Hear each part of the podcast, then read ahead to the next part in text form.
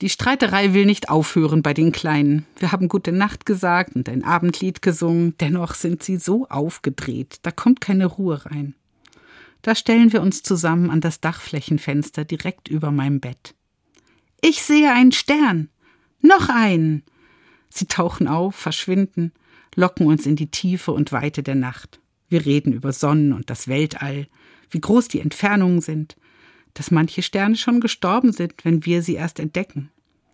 Plötzlich zieht eine ganze Kette über den Himmel, Satelliten, langsam und wunderschön wie eine leuchtende Raupe. Wir stehen ganz friedlich nebeneinander, der Streit ist vergessen. Wir fühlen uns miteinander und in der Sternenwelt geborgen. Mit Blick in den Himmel legen wir uns ins Bett und schlafen ein. Kommen Sie gut durch die Nacht und bleiben Sie behütet. Corinna Distelkamp, Pastorin im Ruhestand aus Thomasburg.